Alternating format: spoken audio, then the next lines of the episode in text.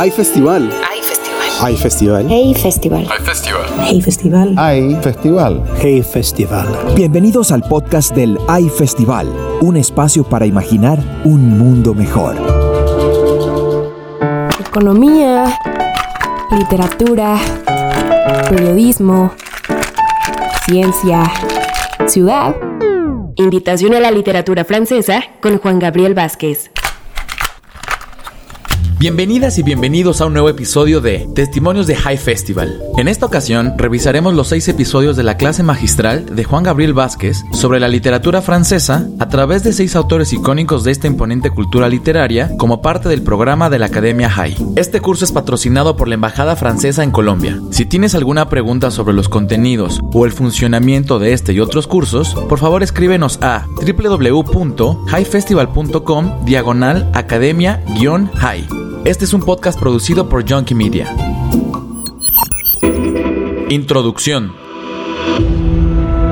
La literatura permite descubrir lugares desconocidos.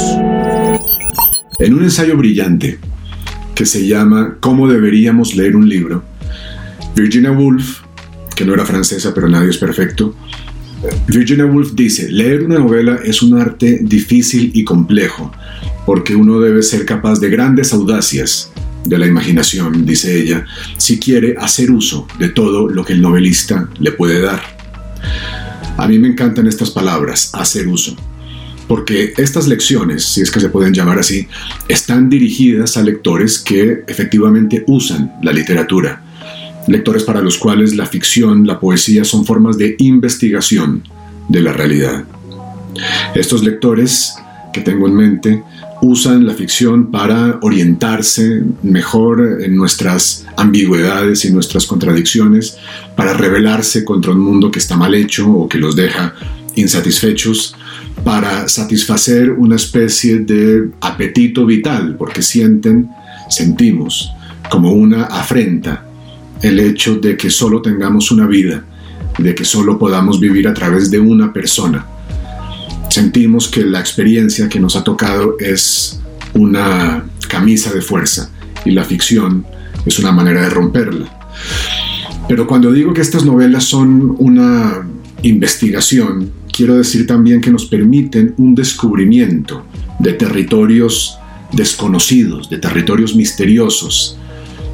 Um, Ford decía, un escritor inglés, gran escritor inglés, que probablemente citaré varias veces en, este, en estas lecciones, decía que la novela es indispensable o se ha vuelto indispensable para nuestra vida porque um, es la única fuente a la cual podemos dirigirnos para saber cómo viven los demás su vida entera.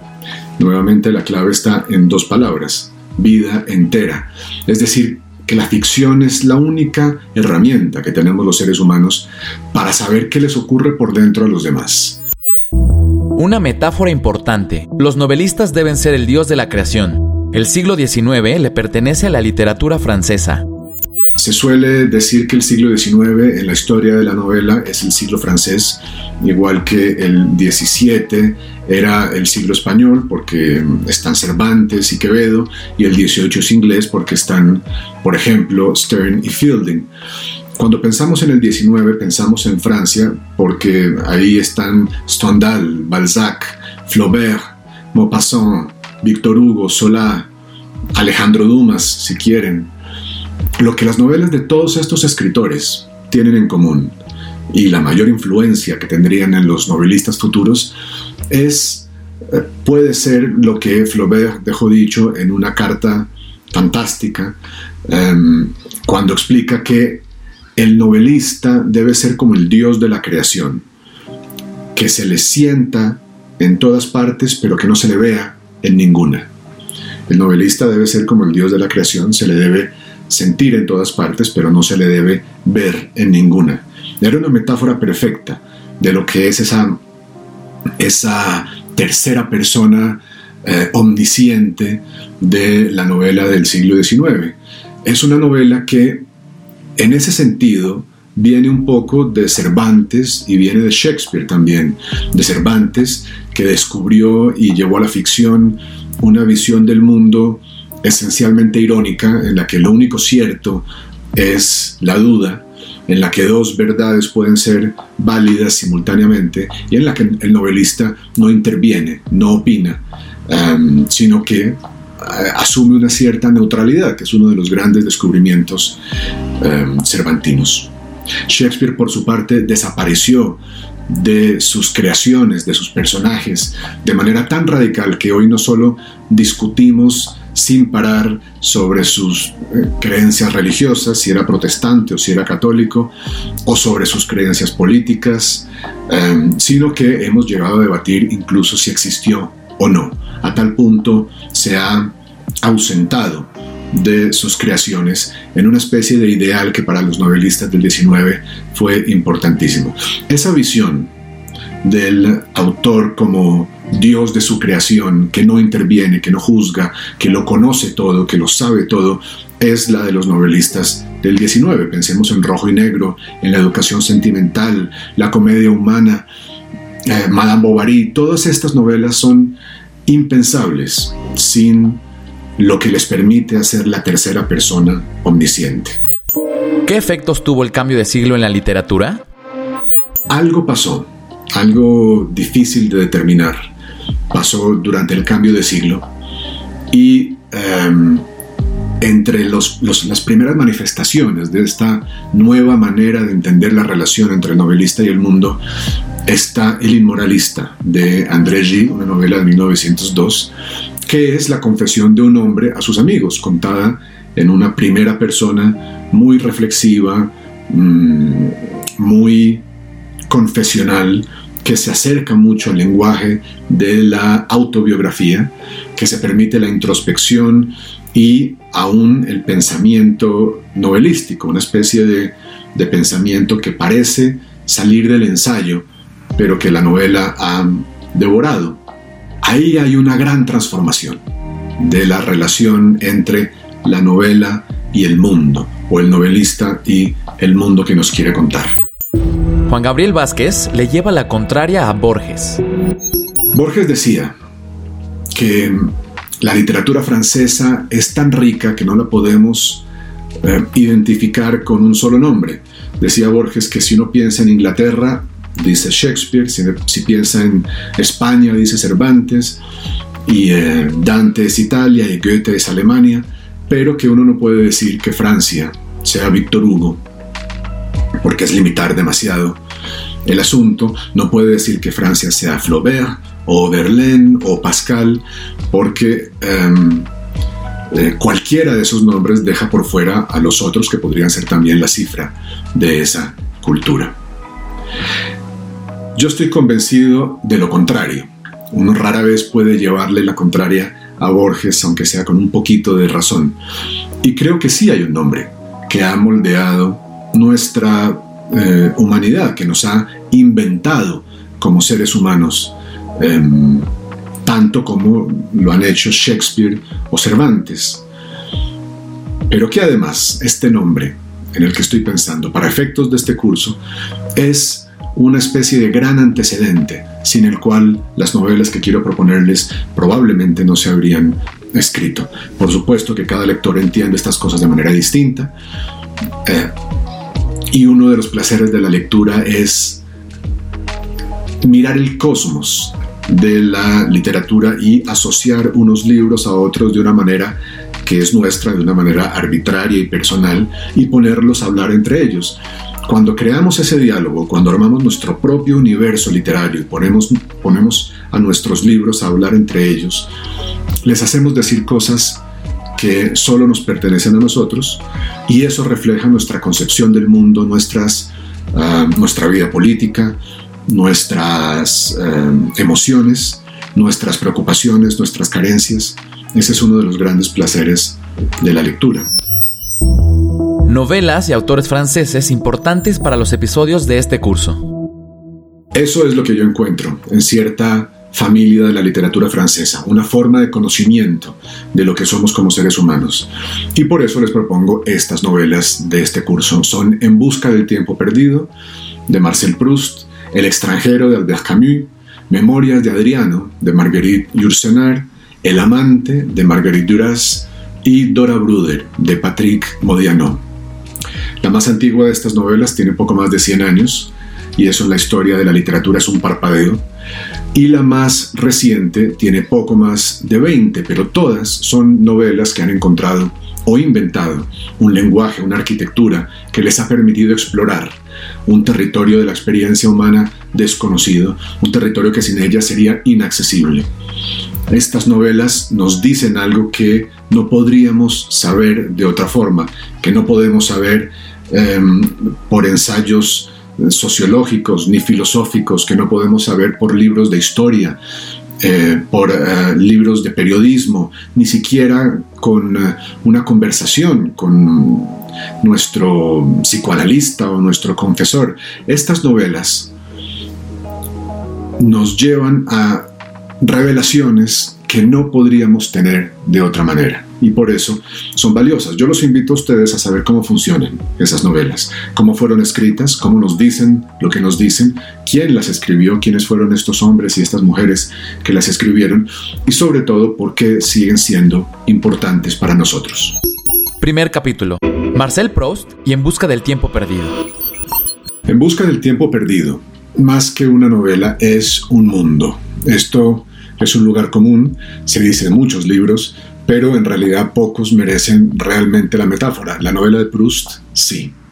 Como primera medida, todo le interesa a este narrador. Igual que Montaigne, no hay ningún asunto humano que no lo afecte, no hay ningún asunto humano que no se discuta en estas páginas, que además son muchas, dependiendo de la edición en busca del tiempo perdido, tiene entre 3.500 y 4.000 páginas. Entenderán ustedes que ahí hay espacio para decir muchas cosas. Esta novela habla del paso del tiempo, de la memoria, del pasado, del amor muchísimo, de la muerte mucho también, de los celos, casi mil páginas dedicadas a su estudio, de la guerra, un poco menos, del judaísmo, del antisemitismo. La mamá de Proust, recordémoslo, era judía como la de Montaigne, y además la novela está cruzada por el famoso caso Dreyfus. Habla del arte, en la novela hay un escritor, un pintor, un compositor, entre otros artistas, de la enfermedad, porque el narrador tiene asma, de la homosexualidad, habla de todo. Leer esta novela es una gran aventura, intelectual, emocional, física, porque 4.000 páginas desgastan a cualquiera, pero es una gran aventura no solo porque la convivencia con Proust nos enseña a ver el mundo con más atención y más inteligencia, sino porque es una lectura terriblemente arriesgada. Una de las características de Proust es que es despiadado, nos dice la verdad más cruda sobre los seres humanos, nos la dice de la manera más descarnada posible, nos abre con un bisturí y nos obliga a ver lo más incómodo, lo que no queremos ver de nosotros mismos. Abre los ojos en esos eh, momentos donde la mayoría preferiríamos cerrarlos, y esa es una de las razones de su valor. Es posible descubrir algo más profundo sobre nosotros mismos a través de las novelas. Yo sabía esto, pero no sabía que lo sabía. La novela nos ayuda a darnos cuenta de todo lo que hemos descubierto sobre nosotros mismos con el paso del tiempo, pero solo cuando lo vemos en las palabras bien escogidas de un eh, observador y un estilista como Proust o como Marías, nos damos cuenta de que lo sabíamos. En Proust también tenemos esa sensación constante. ¿Quién es Marcel Proust? Es más que muchos escritores de los que se dice lo mismo, pero no como un elogio, es un hombre de un solo libro. Es como si su vida entera hubiera estado encaminada a la escritura de ese único libro. Proust nació en julio de 1871 y esto es importante, por lo menos para los biógrafos, porque el embarazo de su madre coincidió con la insurrección de la Comuna de París, esos dos meses en que los trabajadores y las profesiones liberales parisinas se rebelan contra el gobierno francés y establecen su propio gobierno de comunas con un programa revolucionario, separación de iglesia y Estado, educación laica y gratuita, eh, etc. Fueron momentos muy convulsos que terminaron con hechos de violencia, la famosa Semana Sangrante, y creen algunos biógrafos que estos hechos afectaron a la madre embarazada que pasó por angustias, privaciones, eh, carencias y dio a luz a un niño débil y enfermizo que tuvo toda su vida problemas de salud.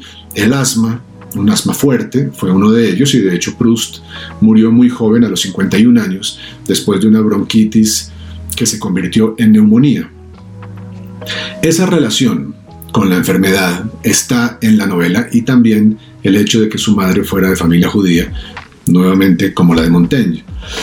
Su madre, Jeanne Clémence Weil, es una de las personas más importantes o la persona más importante en la vida de Proust.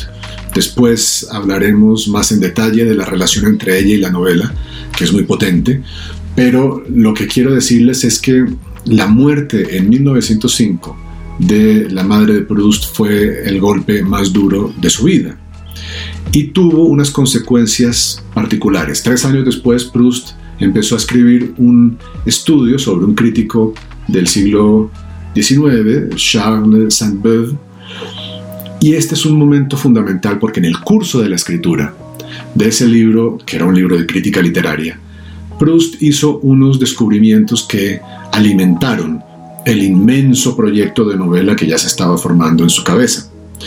La novela que se tituló Por el camino de Swann se publicó en 1913, se publicó sin ningún éxito, la publicó Proust por cuenta propia después de que todas las grandes editoriales rechazaran el libro, incluida la más prestigiosa de todas en ese momento, que era Gallimard, donde el editor que rechazó la novela de Proust era André Gide. Seis años después, en el 19, la misma Gallimard aceptó la segunda parte de la novela y reeditó la primera. El segundo tomo, A la sombra de las muchachas en flor, ganó el premio Goncourt y la gente empezó a entender en ese momento qué, es, qué era lo que Proust estaba haciendo em, en su prosa de ficción. Para cuando murió Proust en 1922, el mismo año en que se publicó el Ulises de Joyce, el mismo año en que se publicó La Tierra Baldía de T.S. Eliot, el mismo año en que Hemingway empezó a escribir sus, sus primeros em, cuentos breves. Em, en ese momento, para ese momento ya habían aparecido las siguientes tres partes de la novela y eh, en los años siguientes a la muerte de Proust se publicaría el resto. Pasarían muchos años, 30 años más o menos, para que el mundo de, la literatura francesa se diera cuenta de que lo que habían traído entre manos durante las últimas décadas era verdaderamente una obra maestra. Segundo capítulo. Albert Camus y el extranjero. Según el pie de imprenta de Por el Camino de Swann, la novela de Proust se terminó de imprimir el 8 de noviembre de 1913. El día anterior, a las 2 de la mañana, había nacido Albert Camus. Nació muy lejos de París, muy lejos del mundo de Proust, y en más de un sentido es un escritor en las antípodas de Proust y el extranjero está en las antípodas de En busca del tiempo perdido. A veces se me ocurre que es como si fuera un antídoto, como si la literatura francesa se hubiera ido a un extremo y eh, necesitara entonces una obra que la empujara en el extremo eh, contrario, al extremo contrario. Eso es El extranjero.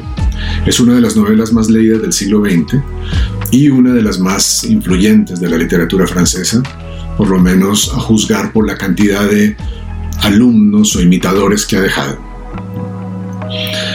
Ahora, la novela tiene casi 80 años, pero sigue diciéndonos cosas importantes y además, y esta es la marca de una gran novela, ha ido cambiando con los años y las generaciones, y además cambia para uno mismo como lector. El extranjero es una novela si uno la lee a los 20 años, como hice yo, y otra si la lee a los 30 o a los 40.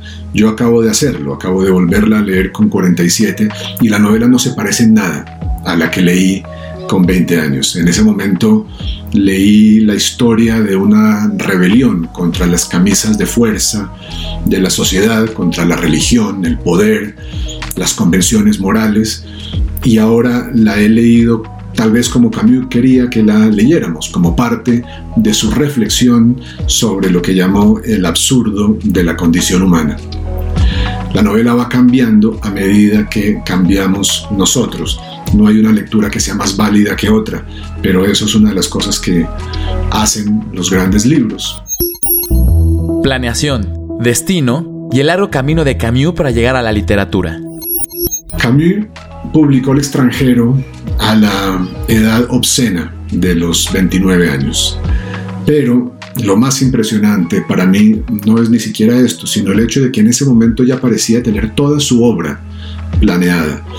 Lo explicó en el discurso del premio Nobel, dijo que eh, había planeado desde antes de publicar su primer libro, El Derecho y el Revés, que expresaría primero la idea de negación en la vida humana, con dos dramas, Calígula, El malentendido, con un ensayo, El mito de Sísifo, y una novela, El extranjero, que después trataría de expresar la idea de lo positivo, y ahí nuevamente haría dos dramas, Estado de sitio y Los justos, un ensayo, El hombre rebelde, que es fantástico, y una novela, La peste. Lo impresionante es que todo parece indicar que así de planeado tenía su eh, destino literario, que desde el primer momento tenía una claridad total sobre lo que sería ese destino. Y esto es más impresionante si cabe, porque nada parecía otorgarle a Camus un destino de escritor. Había nacido en la pobreza, en la costa argelina, su padre había muerto en la batalla del Marne cuando Camus ni siquiera había cumplido un año, su madre descendiente de españoles de Menorca, era analfabeta y además em, casi sorda, sorda o casi sorda. De manera que lo que le esperaba a Camus era salirse de la escuela y ponerse a trabajar, que era lo que su madre necesitaba para sobrevivir y lo que su abuela, que era una mujer muy dura, le exigía. No fue así porque a los 10 años Camus se encontró con un profesor que entendió algo, o más bien el profesor Louis Germain se encontró con este muchachito brillante, entendió algo, vio algo en el niño Camus y lo obligó a prepararse para un concurso de becas, que Camus ganó. Ahí comienza todo. Juan Gabriel Vázquez menciona la importancia de ciertos actores en el recorrido de Camus. Otro profesor eh, llamado Jean Grenier le dio un día un libro que hoy solo recordamos justamente por eso, porque lo leyó Camus. Se llamaba El dolor, de el autor André de Richaud. Y en él se contaba una historia de pobreza, de miseria, con una madre pobre, con un paisaje parecido al que Camus veía todos los días. Y Camus leyó este libro eh, como una revelación, la revelación de que su mundo se podía contar, su mundo se podía convertir efectivamente literatura. Es algo muy parecido a lo que le pasó a, García Márquez em, al volver a Aracataca después de muchos años, darse cuenta de que toda su infancia em, se podía convertir en literatura y de que ahí estaba el material de sus historias. Fue toda una revelación. Para Camus también, para Camus fue una revelación enorme. A los 17 años, le da tuberculosis, una enfermedad que lo acompañó toda la vida y que tiene algo que ver, creo yo, con la sensación de, urgencia, de espada de Damocles con la que eh, empezó a escribir. Comenzó El Derecho y el Revés, ese ensayo, a los 23 años y lo publicó a los 25. Y entonces escribe una primera novela, fallida, que se llamaba, se llamó La muerte feliz.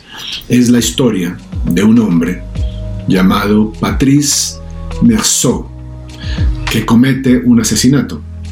La historia es una mezcla de Dostoyevsky y de Margot, a quien Camus admiraba y había conocido, pero eh, él nunca llegó a terminarla porque la novela simplemente no funcionaba y, eh, y así se lo dijo su profesor eh, Jean Grenier El golpe sabemos hoy que fue muy duro, esa opinión destructiva de su profesor, eh, porque Camus le escribe en algún momento y le pregunta, ¿cree usted sinceramente que debo seguir tratando de, de escribir?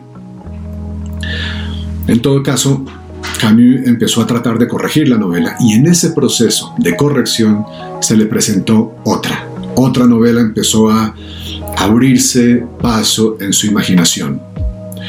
La historia de un hombre que ha sido condenado a muerte. Ese es el primer pálpito de lo que después se llamaría el extranjero. Tercer capítulo. Marguerite Yourcenar y Memorias de Adriano. Los lectores de lengua española deberíamos tener una relación especial con Memorias de Adriano, la mejor novela de Marguerite Yourcenar, porque la traducción que tenemos a nuestra lengua es obra de Julio Cortázar. Como acaso sabrán ustedes, Cortázar se ganó la vida como traductor durante muchos años y a él le debemos, entre otras, una traducción de Robinson Crusoe, aunque mutilada, como lo descubrió mi amigo Enrique de Eris hace unos años, y una traducción de los cuentos completos de Edgar Allan Poe. Esto, como digo, entre muchos otros libros de importancia. Memorias de Adriano es uno de sus libros. En su correspondencia, Cortázar apenas se refiere a que va a comenzar a traducir la novela. Dice que le gusta mucho, dice que a su esposa, Aurora Bernardes, que era una extraordinaria traductora también, a ella no le gusta tanto porque le parece retórico. Pero en todo caso, Em, esta traducción que tenemos es un privilegio, porque Memorias de Adriano es una novela cuya grandeza está en buena parte en el estilo, en esta lengua que se las arregla para parecer espontánea, eh, al mismo tiempo que sentimos su historicidad, por decirlo así. Sentimos que efectivamente un hombre nos habla desde otro tiempo y solo un estilista de buen oído y muchos recursos como Julio Cortázar habría podido reproducirla. La novela está compuesta como una carta dividida en varios apartes que el emperador Adriano, con 60 años, le escribe a Marco Aurelio, que eventualmente será emperador. Adriano fue emperador romano durante casi 21 años, pero no tuvo hijos, de manera que mm, al final de su vida adoptó para convertirlo en su sucesor a Antonino Pío y lo obligó a su vez a adoptar a Marco Aurelio, eh, de manera que Adriano controló, controló las siguientes dos generaciones de emperadores romanos. A este Marco Aurelio, que en el momento de la carta tiene 17 años, Em, le habla Adriano en, eh, en sus memorias. Memorias de Adriano es más que una novela histórica. La experiencia fue un ingrediente muy importante para el desarrollo de esta obra literaria. Primero les cuento quién era Marguerite Yourcenar. Era hija de una vieja familia aristocrática del norte de Francia. Había nacido en Bruselas, más o menos por accidente, cuando sus padres estaban pasando una temporada muy breve allí. La familia de la madre era de Lieja. Su apellido, Yourcenar, es un seudónimo, o más bien un anagrama. Su padre se llamaba Michel de Crayancourt y, um, Marguerite eh, tardó varios años en adoptar ese anagrama, eh, convertido en Yourcenar para escribir sus libros. Nació en 1903, diez días después de su nacimiento murió su madre, de manera que Marguerite creció con su padre, que le enseñó latín, que la empujó a estudiar el griego, y em, como la Primera Guerra los sorprendió fuera de Francia y no pudieron regresar, se instalaron en Inglaterra y allí Marguerite Yourcenar aprendió inglés. A los 18 años comenzó a publicar poemas pagados por su padre, ediciones pagadas por su padre. Ahí fue cuando escogió, básicamente como un juego, el seudónimo eh, del apellido de su padre, convertido en el anagrama Yursenar, y mucho después, ya viviendo en Estados Unidos de manera permanente, lo convirtió en su nombre legal. El asunto es que su educación, sus curiosidades, iban todas hacia el mundo clásico y eso es lo que explica el interés en Adriano, que es muy prematuro. Entre los 21 y los 26 años escribe Marguerite Yourcenar la primera versión de la novela. En ese momento se da cuenta de que el proyecto le queda grande. Eh, hay una entrevista maravillosa que le dio a Bernard Pivot para el programa Apostrophe, en donde le cuenta que trató de escribir la novela a esa edad, luego volvió a tratar a los treinta y pico, hizo varios intentos, pero siempre supo que le faltaba algo, que le faltaba la erudición necesaria para meterse en la época. Intentó primero dándole a la novela una forma de diálogo, pero no funcionó. Luego le dio forma de ensayo, pero no funcionó. Le faltaba la erudición, las lecturas, el conocimiento. Juan Gabriel Vázquez piensa que Memorias de Adriano podría representar la meditación de un hombre que está a un paso de la muerte. La forma que encontró Jules finalmente no es un diálogo, no es un ensayo, sino una carta una carta que se convierte en unas memorias. Pero es llamativa la idea del ensayo, porque el tono de la novela, igual que sus preocupaciones, viene directamente del género inventado por Montaigne. Memorias de Adriano es una meditación de un hombre que va a morir, igual que Montaigne, y recuerda sus guerras, sus amores, su relación con las artes y las letras, no se le escapan preocupaciones que van desde la religión hasta la glotonería. habla en algún momento y hace una especie de elogio avant la lettre del el vegetarianismo. Y uno se siente a veces leyendo a Montaigne, que además él a su turno había leído a Adriano y lo cita algunas veces, no muchas, pero lo hace en sus ensayos. A mí siempre me ha llamado la atención ese diálogo que se da, ya sea porque Adriano fue un humanista antes de tiempo o porque Montaigne fue un estudioso de los clásicos de la antigüedad. Pero en todo caso, esa conversación entre Montaigne y Adriano es muy rica y muy productiva. Y eso es lo que toma Marguerite Yourcenar. Cuarto capítulo. Marguerite Duras y el amante. Marguerite Duras publicó El amante a los 70 años tenía detrás toda una carrera de novelista, dramaturga, cineasta, intelectual comprometida, militante del Partido Comunista, desencantada del Partido Comunista. Y para comienzos de los años 80, ya su lugar en la escena literaria francesa era controvertido. Yo he oído declaraciones de la época que sugieren que muchos habían dejado de verla como una gran escritora o consideraban que su momento había pasado sin que se cumpliera realmente la promesa de Marguerite Duras. Y entonces publica El amante.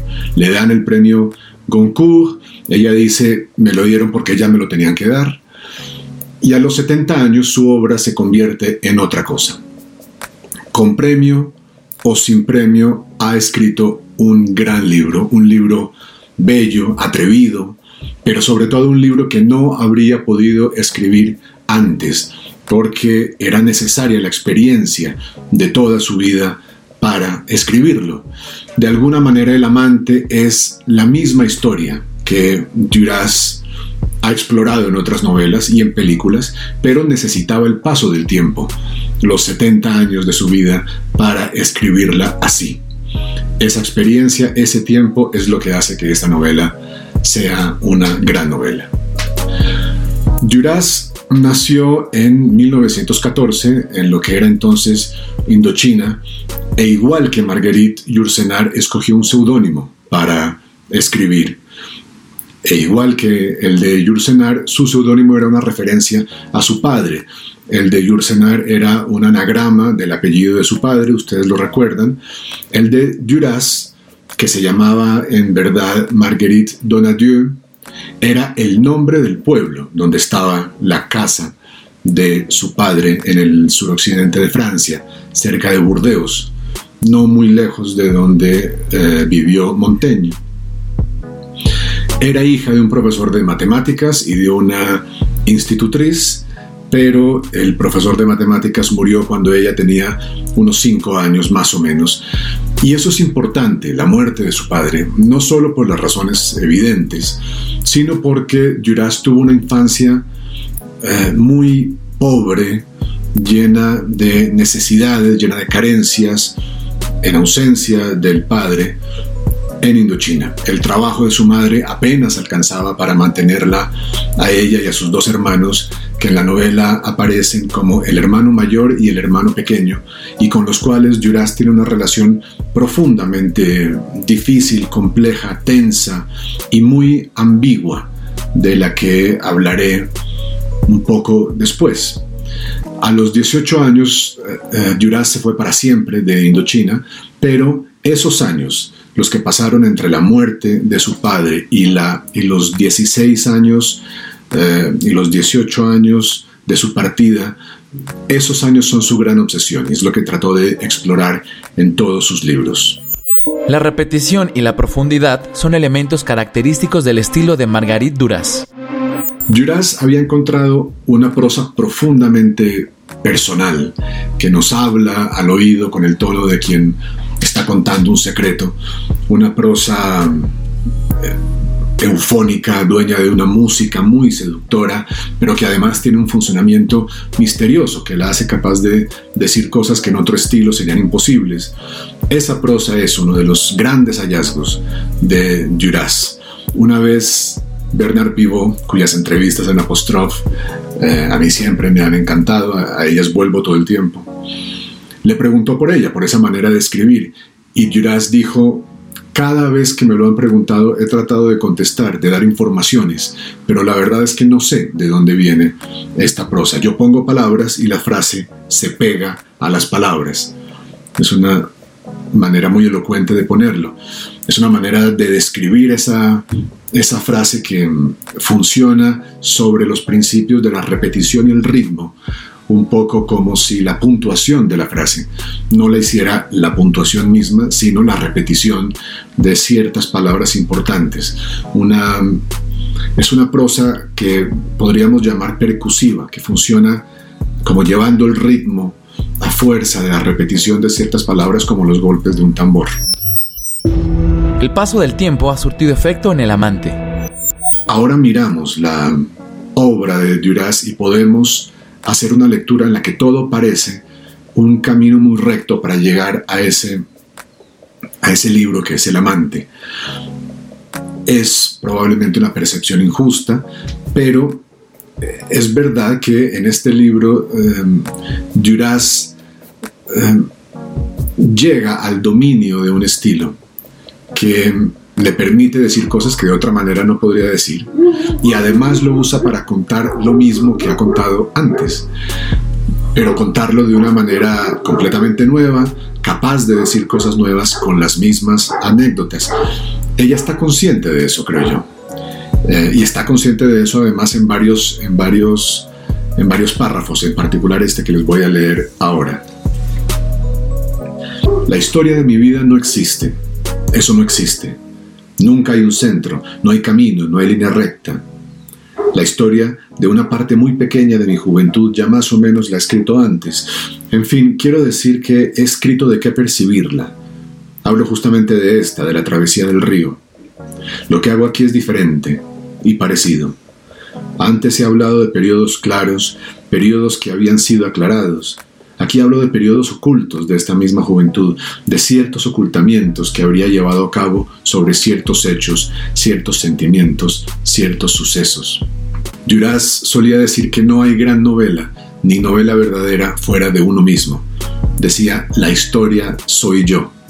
Y eso es lo que hace en El amante. Juan Gabriel Vázquez menciona un aspecto escondido dentro de esta novela. Duras revela la distancia que la separa de los hechos narrados, que no existe, es cero. Quiero decir que esto no es una novela autobiográfica al uso. Aquí la distancia entre narrador y autor se reduce hasta desaparecer. No es la simple explotación de su propia vida que hace un autor para contar una ficción. Si la novela se publicara hoy, si el amante se publicara hoy, le echaríamos encima la etiqueta de autoficción Ustedes saben, esto es un neologismo que inventó un crítico francés, Serge Dubrovsky, a finales de los años 70, pero se ha puesto de moda ahora en nuestras conversaciones y en nuestra crítica literaria del siglo XXI. Lo usamos para hablar de esas novelas construidas sobre el principio de que el autor, el narrador y el personaje principal son la misma persona. Y luego nos encontramos con un relato que entrecruza la experiencia real del autor contada desde sus coordenadas vitales, desde su nombre, su apellido y su biografía conocida. Eh, se entrecruza con hechos en los que interviene la imaginación novelística del escritor.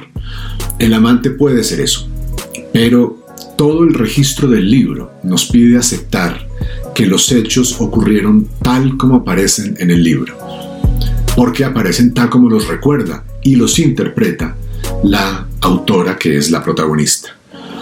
Porque el amante, igual que En Busca del Tiempo Perdido, igual que Memorias de Adriano, igual que Dora Bruder, que em, exploraré en el siguiente capítulo, es un acto de memoria. Quinto capítulo. Patrick Modiano y Dora Bruder. Patrick Modiano es el único de los escritores de este curso que vive todavía. Ahora sabemos que el año de su nacimiento fue 1945. Y digo que ahora lo sabemos porque durante mucho tiempo Modiano alimentó la falsa versión de que había nacido en el 47. De hecho, su primera novela, La Place de l'Étoile, se publicó con dos frases en la contra. La primera decía, Patrick Modiano nació en París en 1947 y la segunda decía, La Place de l'Étoile es su primera novela. Bien, solo la segunda es verdad. En la primera frase todo es falso. Patrick Modiano no se llamaba Patrick, sino Jean. Patrick es su segundo nombre. No nació en París, sino en Boulogne-Billancourt, un suburbio de París, y no nació en 1947, sino en el 45. ¿Por qué eh, la mentira? ¿Por qué escogió la fecha falsa? Porque ese año de 1947 es el año de la muerte, a los 10 años, de su hermano Rudy, una especie de trauma original que marcó a Modiano siempre. A Rudy le dedicó su primera novela, que se publicó en el 68, y también la segunda. Toda la obra de Modiano, y tal vez es por esto por lo que siento una atracción tan profunda por ella, gira alrededor de la memoria, de la memoria individual, sus trampas, sus engaños, pero también de la memoria colectiva, eso que llamamos historia, y la forma en que la historia se hace presente en nuestras vidas individuales. La ficción de Modiano siempre está llevando a cabo una especie de combate contra las fuerzas del olvido, literalmente y metafóricamente. Literalmente, por ejemplo, en una novela bellísima que se llama La calle de las tiendas oscuras, en la que el narrador es un amnésico que quiere averiguar quién es él mismo y metafóricamente en todas las novelas prácticamente, em, eh, en forma de una especie de resistencia contra las fuerzas sociales que quieren olvidar los años más incómodos del pasado francés, en particular los años de Vichy y del colaboracionismo con los nazis. Modiano es una especie de guardián de esa memoria y si hay un lugar de la historia colectiva francesa, que es una obsesión para las novelas de Modiano, es exactamente esos años, los años de la ocupación, lo que pasó en Francia y en particular en París entre 1942 y 1945. Los años de la ocupación, esos años dolorosos, vergonzosos de la historia de Francia, son el centro de sus tres primeras novelas, La Place de l'Étoile, La Ronda Nocturna y Los Paseos de Circunvalación. Son una especie de trilogía que normalmente se publican eh, juntas en español. Contexto y obsesiones de Patrick Modiano. En un libro que se llama Un pedigrí, en el que Modiano recoge la historia o las historias de su familia, se dice, él a mí, a sí mismo, se dice, hijo de un judío y una flamenca, que se conocieron en París durante la ocupación. De manera que Modiano es judío por un lado de su familia, y no se me, no se me escapa que lo mismo eran Montaigne y Proust, dos autores que Modiano lee muy bien y que además aparecen citados en su primera novela. Cuando los nazis ocupan París, el padre de Modiano, Albert, empieza a ganarse la vida, sobrevivir como puede al límite de la ley, moviéndose en el mercado negro, entrando en contacto con los bajos mundos parisinos, mm, colaborando con eh, los colaboracionistas y también directamente con los nazis. Es decir, se aprovecha del sistema de una manera que podríamos llamar amoral, pero luego tenemos que recordar que es un sistema que lo ha puesto a él por el hecho de ser judío al margen de la ley.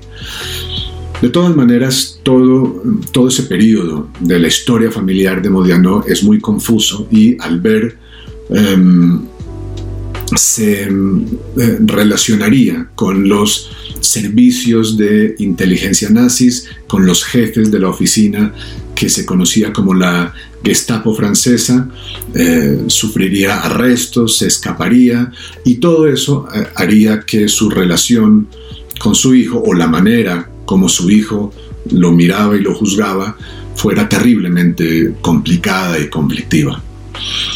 La infancia de Modiano es muy em, movida, pero hay un lugar en particular que fue siempre como una especie de polo a tierra, como el único espacio fijo, firme de su, de su vida de adolescente. Y es un apartamento que la familia arrendaba en el número 15 del Quai de Conti, una, una dirección que conocemos los lectores de Rayuela, porque esa, esa vía se menciona en las primeras líneas de la novela. No sé si las recuerdan ustedes. Em, Oliveira dice, encontraría a la maga, tantas veces me había bastado asomarme, viniendo por la Rue de Seine, pasando por el arco que da al Quai de Conti, etcétera, etcétera, etcétera va a encontrarse con la maga en el, en el, eh, en el puente que está al frente del que de Conti y por eso conocemos nosotros ese nombre, nosotros los lectores de Rayuela. Bien, este lugar es mítico. El número 15 del que de Conti es un lugar mítico en la vida de Modiano. Es un apartamento que ha tenido arrendadores antes de la familia Modiano y esos arrendadores han dejado cosas. Y resulta que con 14 años, Modiano se pone a revisar esas cosas y encuentra libros. Y se da cuenta de que eh, muchos eh, pertenecen a un ocupante anterior que era Maurice Sachs, una especie de escritor maldito de, eh, de la comunidad judía de esos años.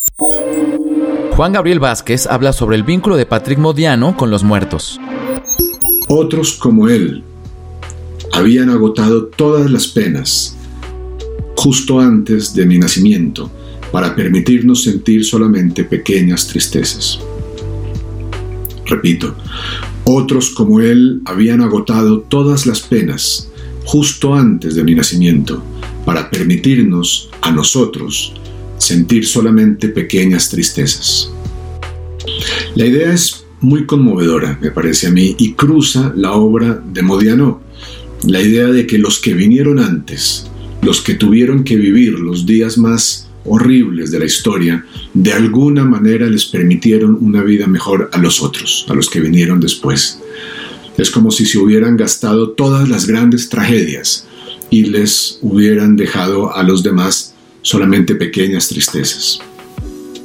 Yo pienso en eso y no puedo evitar pensar que la novela francesa de los años siguientes, de los años en que Modiano comenzaba a publicar sus, sus libros, se dividió en dos, los escritores de la nueva novela, el Nouveau Roman francés, que ejercieron una especie de dictadura ideológica y estética en la que no tenía cabida la exploración del pasado, menos aún el pasado difícil, eh, reciente todavía de la historia francesa. Mm, una dictadura en la que se desconfiaba de la idea misma de relato y de personajes, como si fueran reliquias burguesas del siglo XIX. Y por otro lado estaban los escritores como Modiano, como Leclésio, que se empeñaban en usar todavía la novela Em, para contar historias incómodas sobre el pasado, eh, para hablar de, personajes, eh, para hablar del sufrimiento de los seres humanos. Y así eh, trataron de que ese sufrimiento ajeno, que les permitió a ellos no tener más que pequeñas tristezas, como dice la frase de Modiano, no se olvidara. Este impulso por el recuerdo, por utilizar la novela como un lugar donde podamos recordar lo que otros quieren que se olvide, es una de las cosas más nobles que puede hacer la novela. Y haciéndolo en esos años, escritores como Modiano y Leclésio estaban llevándole la contraria a, a la moda del momento, a lo que dictaba el establecimiento literario. El universo literario ofrece una gama muy amplia para reinventar la imaginación y comprender la realidad desde otros ángulos, incluso épocas. Para poder disfrutar de la clase magistral completa de Juan Gabriel Vázquez, al igual que otros cursos, puedes visitar www.highfestival.com diagonal academia-high. Agradecemos el apoyo de la Embajada Francesa en Colombia. Esta fue una producción de Junkie Media. Hay festival. Hay festival. Hay festival. Hey festival. Hay festival. Hey festival. Hay festival. Hey festival.